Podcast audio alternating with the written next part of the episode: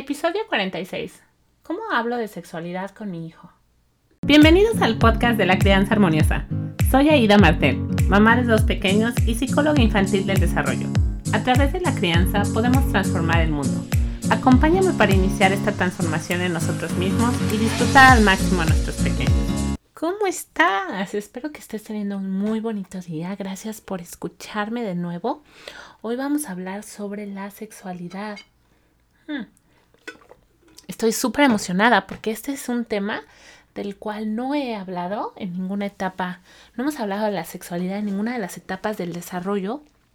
Y me llegó la pregunta de una mami que me platica que su hijo de 14 años ya tiene novia y que le está hablando de algunas de las experiencias que está teniendo con la novia y entonces me dice, ay, ¿qué hago? ¿Cómo hablo? ¿Qué, qué le digo?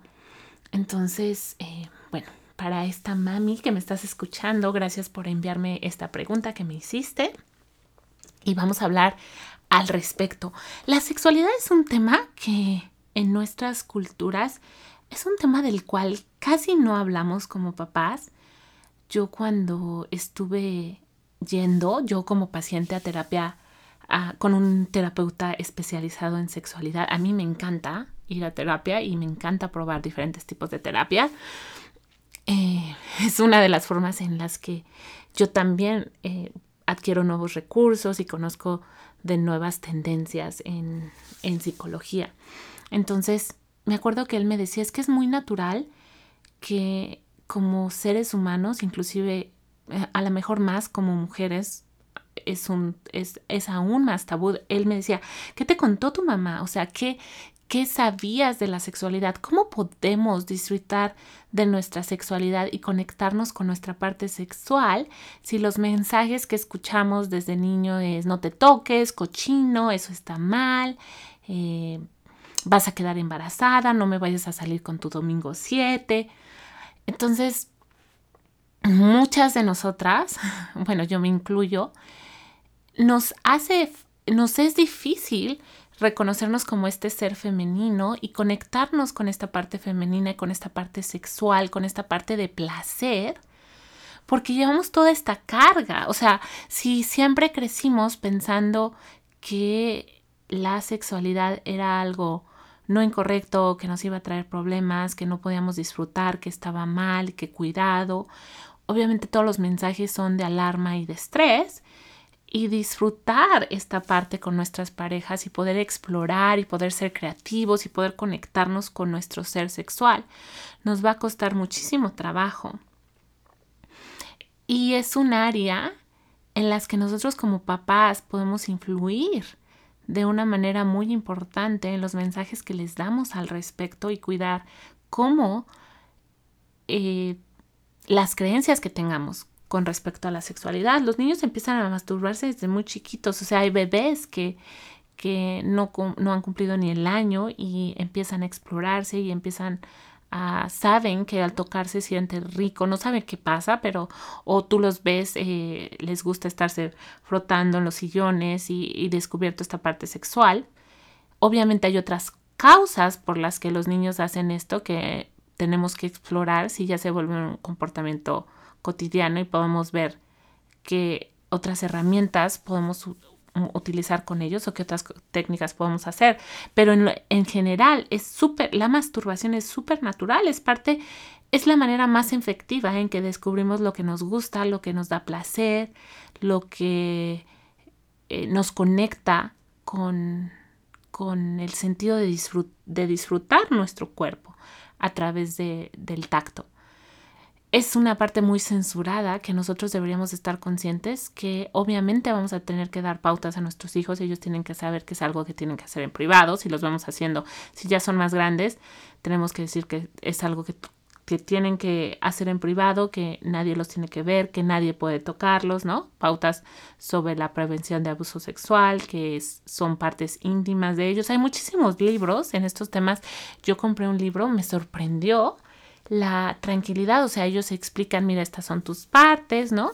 Eh, la mujer tiene vagina, el hombre tiene pene, adentro del pene hay espermas, eh, la mujer tiene ovarios, cuando se junta, cuando cae un huevo del, del ovario, esto es interno, cuando cae un huevo del ovario y se junta con el esperma, entonces nace un bebé. Y yo dije, wow, y es un libro dirigido en inglés.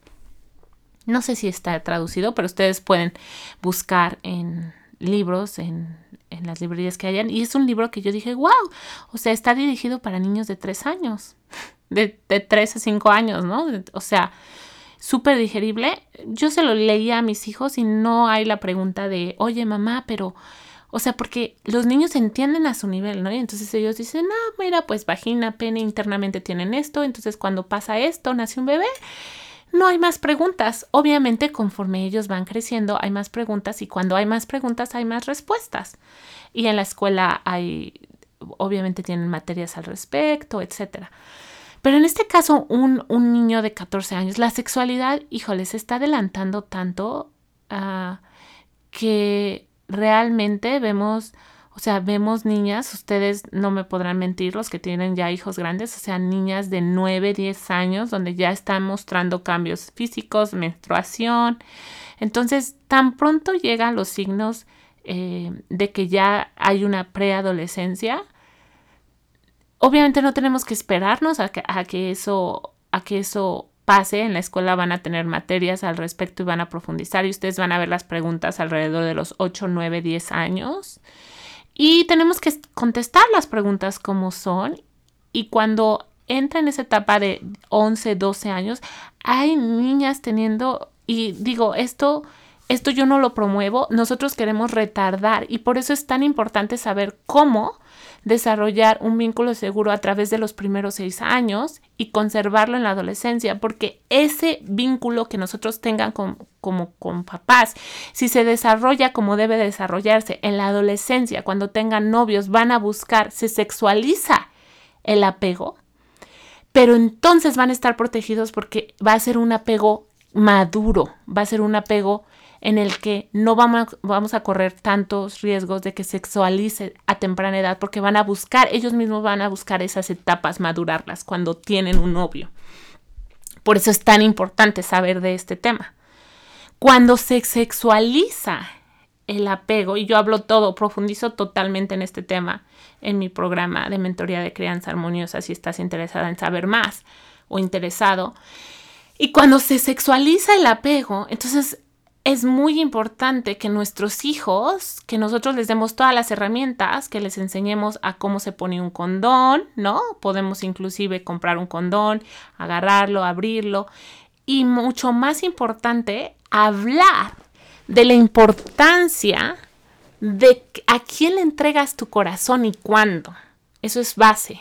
Que nuestros hijos sepan que las mismas etapas que pasamos con ellos, uno no le va a entregar su corazón a cualquier persona y exponerse y, herirse. Entonces el proceso también de entregarle nuestro corazón a alguien y de tener una relación íntima con alguien también es un proceso gradual que tiene que llevar pasos, que tiene que ir madurando. Pero más que el decir, si ellos lo experimentan en la crianza de nosotros como padres, entonces ellos lo van a hacer cuando sean adolescentes y nosotros lo vamos a guiar con nuestras palabras, pero ya no va a ser decirles algo y hacer algo que es contrario. No podemos pedirles que hagan alguien con esas relaciones si nosotros como padres no desarrollamos ese apego seguro con ellos y lo fuimos madurando, porque entonces no tienen un modelo a seguir. Súper importante. Entonces, mami, ¿qué te aconsejo a los 14 años si ya tiene una, una novia? Hablar, hablar de sexualidad, hablar de lo maravilloso que puede ser la sexualidad. De, no, o sea, uno dice, pero entonces lo voy a incentivar a tener relaciones. No, no es incentivarlo a tener relaciones sexuales, es explicarle que cuando uno quiere entregar el corazón a alguien, hay que conocerlo, hay que, hay que eh, primero madurar ese conocimiento con la otra persona, sentirnos, conectarnos, no solamente a nivel físico, sino también a nivel emocional, de las experiencias, de los gustos, para que entonces, cuando nosotros le entregamos nuestro corazón en intimidad a alguien, no suframos tanto si esa persona decide después irse o desconectarse. Me explico, hay, hay como que irlos anticipando a ese tipo de cosas. Pero en forma técnica, ¿A un niño de 14 años le tenemos que enseñar a cómo ponerse un condón? Sí. ¿Le tenemos que hablar de la prevención? Sí. Tenemos que hablarle de que no solamente él se puede proteger, sino que también ella se tiene que proteger, que es algo que se tiene que planear, que que es algo que así como se tiene que planear, también debemos de saber que puede pasar. Entonces, ¿cómo prevenimos? ¿No?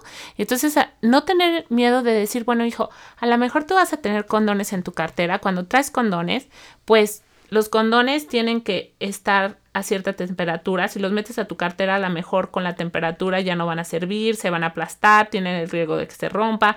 ¿Cómo ves si un condón está bien, si no está bien? O sea, informarse de todo esto y darles todo ese conocimiento. Y uno dice, bueno, pero entonces les voy a decir, casi casi le estoy diciendo ya ten relaciones. No. Lo que estamos haciendo es informarlos para que en el momento que pase, puede pasar un año, puede pasar dos, puede pasar tres, puede que inclusive con esa chica ni siquiera eh, llegue a ese nivel de intimidad, pero de una u otra forma estamos preparándolos. El, lo que yo veo que pasa muchísimo, sobre todo en las sociedades eh, no em, como, como Estados Unidos, Canadá, es que los papás les dan mucha información sobre la parte técnica, ¿no? Esto es lo que tienes. Ah, mi hija tiene 12 años, ya tiene novio, ok, pongámosle el parche para que no quede embarazada.